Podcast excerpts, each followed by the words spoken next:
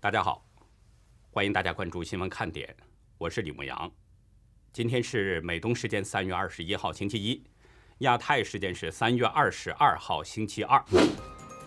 欧盟外交和安全政策高级代表冯特莱斯二十一号表示，俄罗斯攻击乌克兰的港口城市马里乌波尔犯下了重大战争罪行。同时，欧盟的多个成员国呼吁对莫斯科关键的能源业施加制裁。东欧最大媒体下一个二十一号晚发推文表示，波兰领导人宣布可能派出维和部队前往乌克兰后，俄罗斯派出战斗轰炸机入侵了波兰领空，但是波兰官方尚未证实这个消息。《每日邮报》二十号报道，英国首相约翰逊正在考虑闪电造访基辅，表示对乌克兰的支持，并且已经要求相关的官员评估。前往基辅与泽伦斯基会谈的可能性。不过，英国安全官员对他的前往战区前线感到不安。新西兰警方二十一号表示，一艘载有十人的海豹观光船二十号晚在新西兰北岛北部海域沉没，救援人员已经找到了四具遇难者遗体，救起五人，仍然有一人失踪。中共最高法院前党组副书记、常务副院长沈德勇，二十一号落马，成为今年首个被查的正部级高官。大陆财经网报道说，沈德勇十七号前后被带走，在此之前的一两周，他在最高法院时期的两任秘书已经先后被带走协查。截止到美东时间三月二十一号下午两点，包括中共等几个不透明国家的通报数字。全球新增确诊中共病毒人数是一百八十五万七千二百一十七人，总确诊人数达到了四亿七千一百零七万零三百五十六人，单日死亡是三千六百三十三人，累计死亡总数是六百一十万一千零一十八人。下面进入今天的话题，咱们今天的话题呢有三个，都很重要。一个是今天最大的事件，东航客机垂直坠毁，这个背后究竟发生了什么呢？另一个是俄罗斯的情况，俄罗斯精英可能已经做好了谋划，准备用三招废掉普京，政变的接班人已经选定了。第三个呢是比巴哈尔铁链女更令人恐怖的，一名女子与比自己大三十岁的男子。在二十年当中，连续生了十五个孩子，民间的真相与当局的通报差太多。当地时间今天下午，中国东方航空的一架载有一百三十二人的客机，从昆明飞广州的途中，在广西梧州藤县坠毁了。这个消息迅速的被全世界的人在高度关注。截止到当地时间的晚上九点左右。仅微博的关注人次就已经超过了十六亿。民航追踪网站飞行雷达资料显示，出事飞机从近九千米的高空断崖式坠落，并且引发山火。藤县浪南镇莫浪村村干部周某告诉吉木新闻，他本人在客机坠毁现场参与了救援行动，坠毁的飞机已经完全解体，现场没有看到罹难者遗体。中国民航局已经确认，这架东航飞机上共有一百二十三名旅客和九名机组人员。以目前看到的这些信息来判断，机上人员生还的希望不是很大。这起事件目前可能会成为二十一世纪以来中国最大的空难事故之一。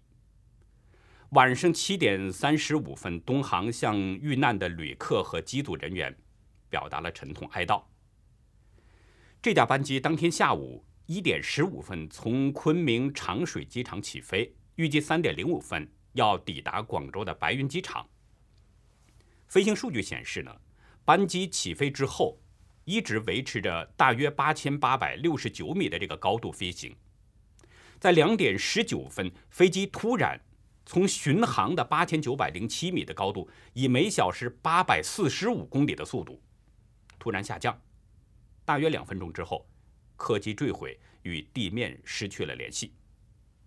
网上有视频显示，飞机坠毁前，飞机的机头是朝下，直线坠向地面。视频中可以清楚的看到，在空中飞机没有发生解体。目击者李先生在飞机坠落时正在开车，他告诉《北京青年报》，下午两点多，突然看到正前方一架飞机从天上掉下来。飞机在坠落的过程当中没有冒烟，坠入山中后引发了火灾，然后冒出大量浓烟。对于这架客机坠毁的原因，还需要找到黑匣子，根据其中的数据才能判断究竟发生了什么。不过，《每日邮报》引述航空专家认为，有三种可能：可能是失控事件，或者是飞机在高空失速后坠落，或者是。驾驶舱内出现问题。民航业内人士李汉明对财经杂志《汽车频道》官方微博“出行一刻”表示，客机巡航高度在几分钟内急剧下降，这种情形的事故一般有几个原因。他认为呢，原因有三个：其一是飞行员有意自杀，其二是被导弹等外物击落。其三是飞机设计或者维修保养的问题。这三种可能的原因啊，咱们先说第三种，就是飞机设计或者是维修保养的问题。李汉明说啊，这种机型在一九九八年开始投入美国航空公司，至今二十四年发生的空难不到十五起，不太可能是设计问题。在这些空难中，大多数是在起飞和降落阶段。因为恶劣天气坠毁，而在巡航高度如此坠落的飞机没有类似的记录。根据官方的资料呢，出事的这架东航客机是波音737 800 NG 型客机，2015年6月22号交付使用，飞机的年龄只有六年多。这是一款非常成熟的中型客机，它有着良好的安全飞行记录。也是中国各大航空公司最常用的机型之一。从相关的数据来看，飞机设计和保养、维修等等导致问题的可能性都不大。第二种原因就是导弹等外物击落，这是一种可能，但这种可能性是最小的。在中国境内，如果是被导弹击落，那么当局一定会监测到。但是到目前为止，还没有看到当局有关这方面的说法。另外，如果是被导弹击落，那么的飞机在坠落的这个过程当中，应该是会冒出黑烟。而我们在相关的视频当中看，飞机并没有冒黑烟这样的情况。而且，即便是被导弹击中，那么这个飞机在坠落之前也不可能是垂直降落，它应该是有一些滑行飞翔的动作。我们最近看到这个乌俄战争，俄罗斯的飞机被乌克兰导弹击中之后，它都有一个向下斜冲飞行的过程，然后才坠落到地面烧毁，并不是像这种直上直下、几乎垂直的降落。那么就现在剩下了第三种情况，也就是李汉明所说的飞行员有意自杀，这种情况的确存在。李汉明表示呢，一九九七年。新加坡圣安航空一百八十五号班机突然以超高速俯冲，机身在空中解体，坠毁于印尼的木溪河中，机上一百零四人，无人生还。后来调查发现是机长朱伟民投资失败后的自杀行为。但是李汉明指出，民航对航班飞行当中的驾驶舱机组成员有着规定，不能少于两人。这种情形之下，如果只有一个人想自杀，那么坠机还是有难度的。那会不会是两人或者是多人都有自杀的意向，或者是飞机被劫持了呢？这些都有可能，但是在找到黑匣子之前，一切还都是猜测，不能做出最终结论。一位波音737飞行员甄梦星，他分析视频后啊。在知乎上发文指出，飞机没有完全解体，撞地前飞机是有机翼的，而且几乎是以未失控的状态下撞地的。如果视频靠谱，只有两种可能性。他说，一种呢就是升降舵出了严重故障，导致飞机最终保持完全向下的飞行姿态撞地，但这个概率很小，因为在飞机已经在八千九百零七米的高度，升降舵会在这个高度发生这么严重的故障，难度很大，也就是说不太可能。陈梦星的这一点分析，相当于也是排除了飞机故障的可能性。换句话说，飞机坠机的原因不是机体出现故障造成的，这个与李汉明说的第三点分析是吻合的。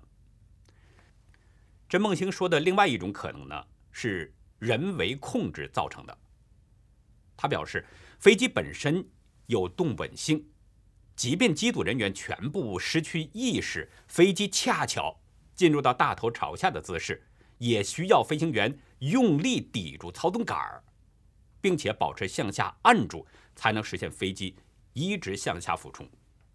结合现实情况来说，就算两个飞行员都是傻子，也基本上不可能出现这样的操作。鉴于这些因素，甄梦星认为结论很简单。要么是飞行员蓄意自杀，前提还得是其中一个飞行员想方设法制服或支开另外一个飞行员才可能发生，因为两人一起商量好自杀的可能性太低了。要么就是被迫这么做，也就是出现了劫机，或者是有什么极端情况。他打了个极端的比方：一个大胖子飞行员进座位时。一不小心撞倒在操纵杆上，并且卡住起不来了。另外一位网友叫门下都尉，也是七三七飞行员，他也看了现场的视频，表示机体没有破坏，飞机处于完整俯冲状态，这是很诡异的。门下都尉表示，即便是一个发动机反推非指令移动时。飞机也会像飞碟一样旋转螺旋式的下坠，而不是视频中这种直线俯冲。还有一种可能是两个发动机反推都出现这样的故障，但这个概率太小了，比在拼多多花五万块钱砍到一个手机的概率还小。还是刚才那句话，在找到黑匣子之前，一切都只是猜测。不过呢，我觉得即使真的找到了黑匣子，恰好跟人们的各种猜测、分析、推理都一致，中共也不太可能公布真相。顺便呢，再提一下，今年的一月一号，在知乎上啊，曾经有一个匿名的帖子，有网友翻出来这个帖子，显示上面只有短短的两行字：“二零二二年三月底会有坠机事件，乘客和驾驶员无一幸免。”这究竟是预言，还是有人在暗示呢？下面呢，我们再来说另外一件事：四川南充女孩李莹被拐二十四年，被铁链锁住脖子，囚禁在狗窝一样的小屋，在遭受董志民父子三人和当地乡镇干部的强奸轮奸之后，连续生了多个孩子。除了老大董香港的生母存在疑虑之外，其他七个孩子可能都是出自铁链女。这件灭绝人性的案件所激起的民众关注度超过了两百亿次。不过，在中共的统治之下，没有最震惊的事儿，只有更震惊的事儿。昨天，广西当局通报处理的十一名包括玉林市人大副主任和商务局局长等相关责任人，原因呢是这些人早年。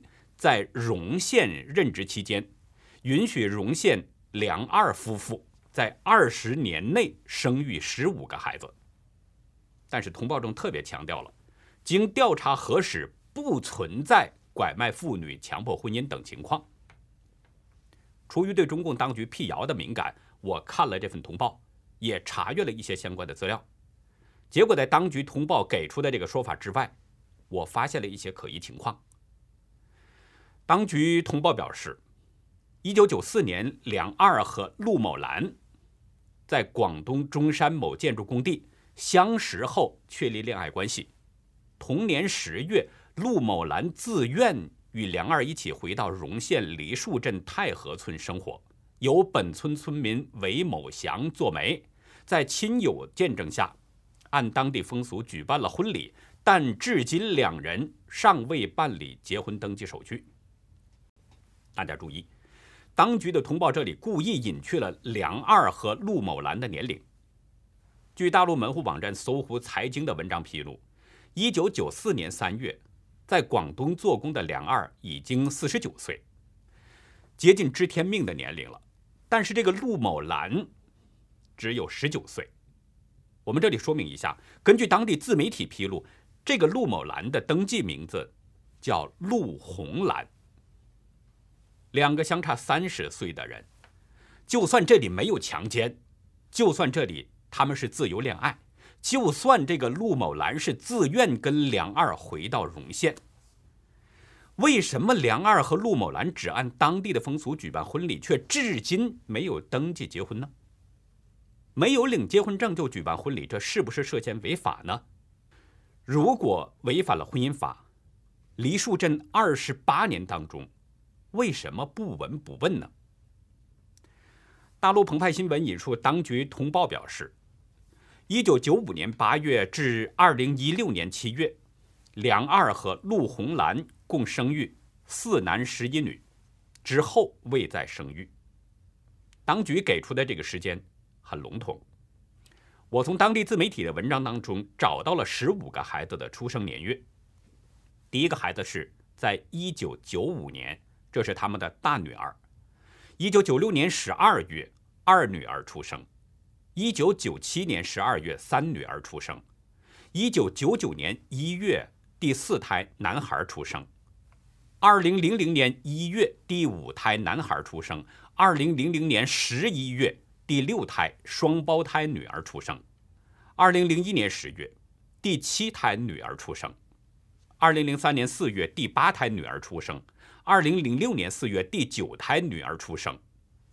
二零零七年五月，第十胎女儿出生；二零一零年四月，第十一胎女儿出生；二零一一年十二月，第十二胎女儿出生；二零一三年九月，第十三胎女儿出生；二零一五年三月，第十四胎女儿出生；二零一六年七月，第十五胎男孩出生。梁二早前啊，对当地的自媒体表示，自己比妻子大三十岁。说不定哪天妻子说走就走，需要及时行乐。或许呢，有这种因素。可是大家看看这些时间，这些孩子出生的时间点，是不是太过于紧密了呢？尤其是第五胎和第六胎，几乎是孩子刚生下来，可能就在产月内就怀孕了。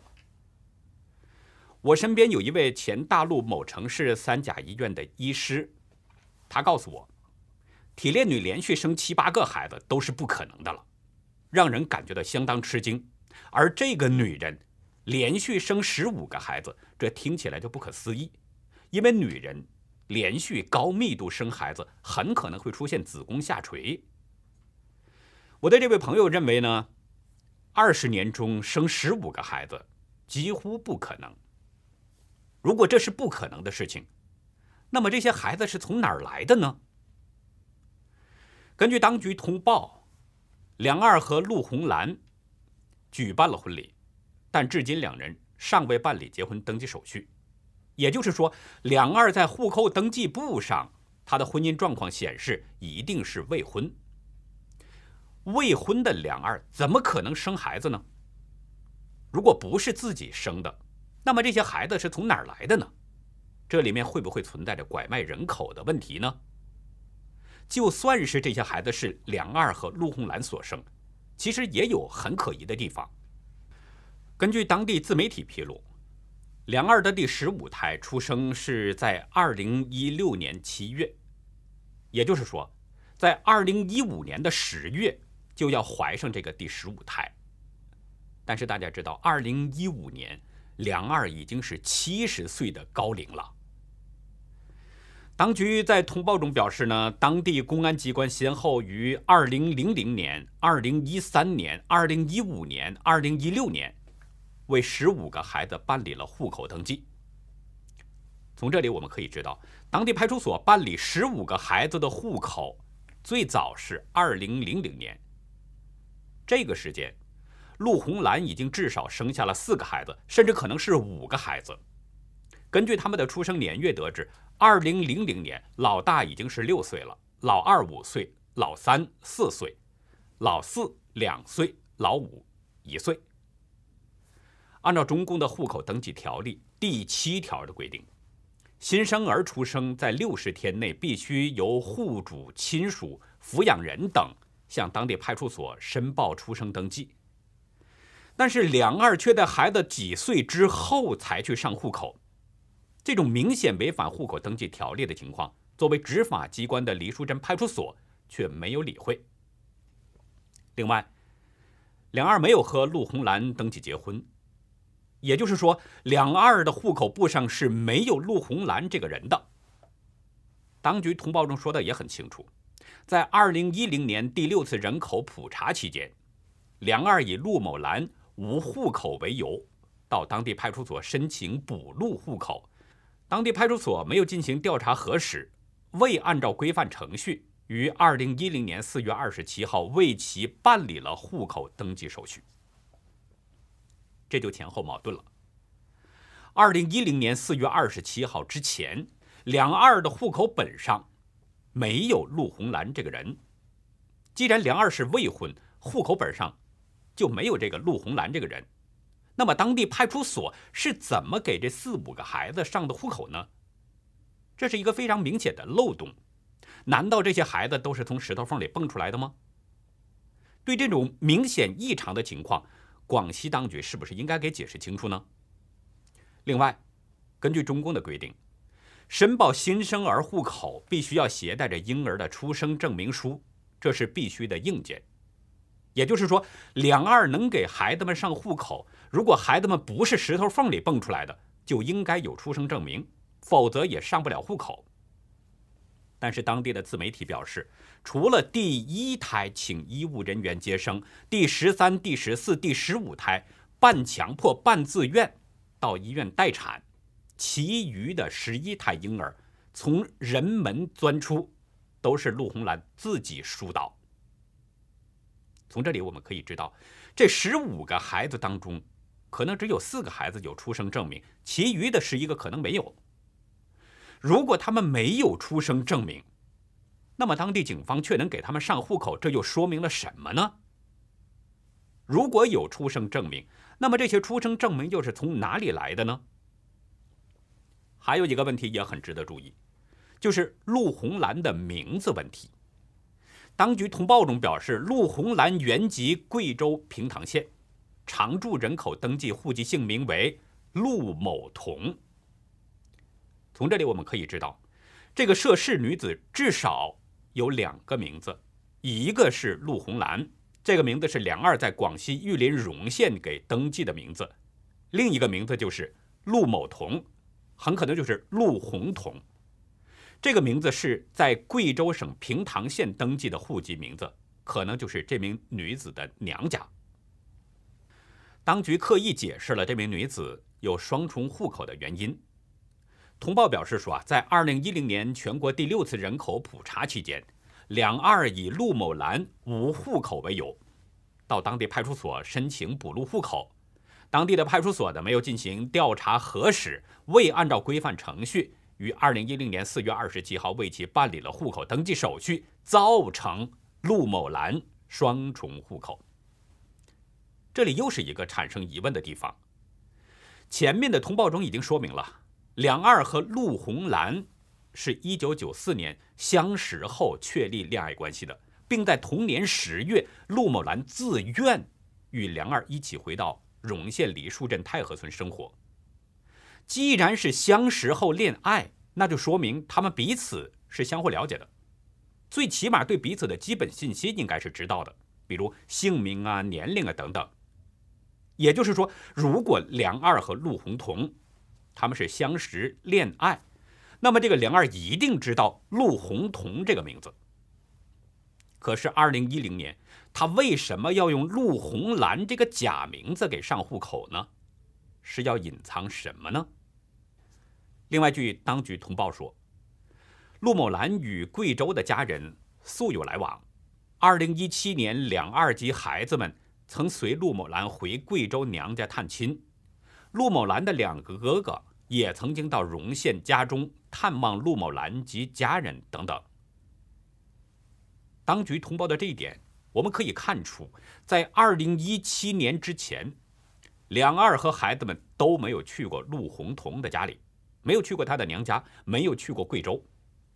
也就是说，一九九四年十月，陆洪彤自愿跟梁二到了梨树镇之后，二十三年当中，从来没有回到过娘家。大家知道，广西玉林市到贵州平塘县的距离不过才六百三十公里，如果自己开车，六七个小时就能到；如果是搭乘火车或者是汽车，一天时间也能抵达，但是陆洪彤却离家至少二十三年，没有回过娘家。您觉得正常吗？我们再来关注一下俄罗斯入侵乌克兰的战争情况。今天已经是第二十六天了。北约高级情报官员表示呢，有迹象表明俄罗斯对乌克兰的战争正在陷入僵局，俄军地面进攻仍处于停滞状态，俄军。无法取得空中优势，僵持啊！这可能是俄罗斯最不愿意看到的战况。一位自称熟悉克里姆林宫内部人士、前情报人士啊，十九号在 Telegram 的频道 General SVR 透露，普京对特别军事行动呢不如预期，相当不满，经常是迁怒身边的亲信，与其他人也没什么交谈。甚至他连自己的家人也很少联络。这个频道中还透露，最近俄罗斯政界高层接到了普京的指令，在不久的将来，他们都得参与核战疏散演习。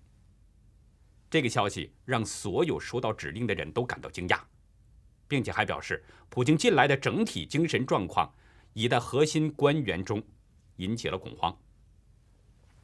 这个消息。我们没有办法独立证实，但此前大家知道，的确是有传闻说普京存在着多种严重健康问题。西方国家的情报机构呢也有类似的说法，表示普京的精神状况存在着问题。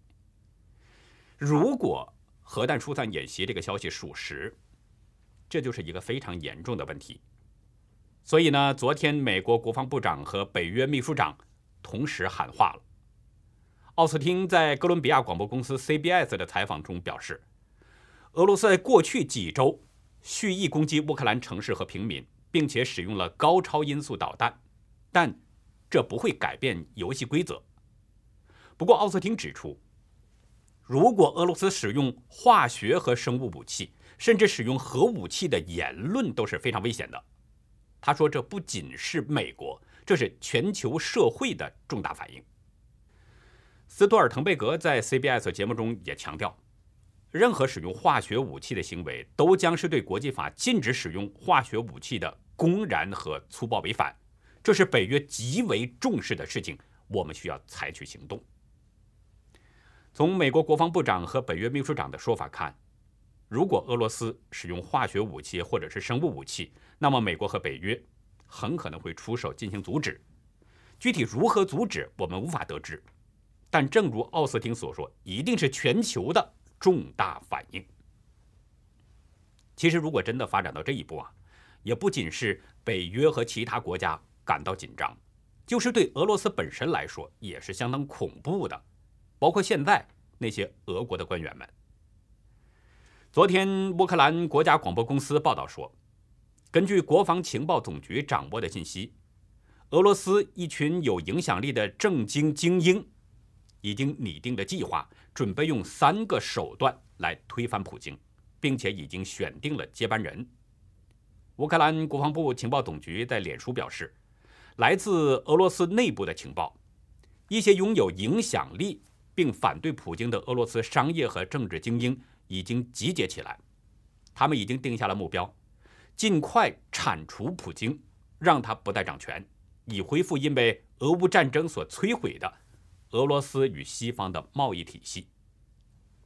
报道指出，这些俄罗斯精英们已经在考虑三种除掉普京的可能性，分别是下毒、突然发病、意外。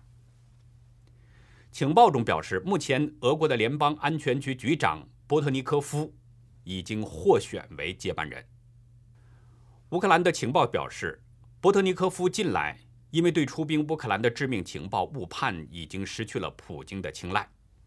最近，车臣傀儡总统卡德罗夫的部队在乌克兰行踪曝光，很可能就是俄国的联邦安全局有意出卖的信息。另外呢，有外媒爆料，俄罗斯联邦安全局的两名高官已经遭到了当局的软禁，因为普京发现自己被误导了。而这些官员平时只说普京爱听的话，导致克里姆林宫对战情和乌克兰的民情出现严重判断失误。对这个消息，外界还是难证真伪的。但是，美国新闻周刊表示，自从入侵乌克兰以来，普京被暗杀或者以其他方式强行下台的可能性，一直都是世界舞台上持续讨论的话题。文中指出，这个说法。无论多么有争议，都一直存在。乌俄战争还在继续，事态究竟将如何发展，我们还要一步一步的走，一步一步的看。我们是希望能够和平收场，将损失降到最低最小。无论是乌克兰人还是俄罗斯人，我们都不愿意再看到生命的逝去。那好，以上就是今天节目的内容了，感谢您的收看，再会。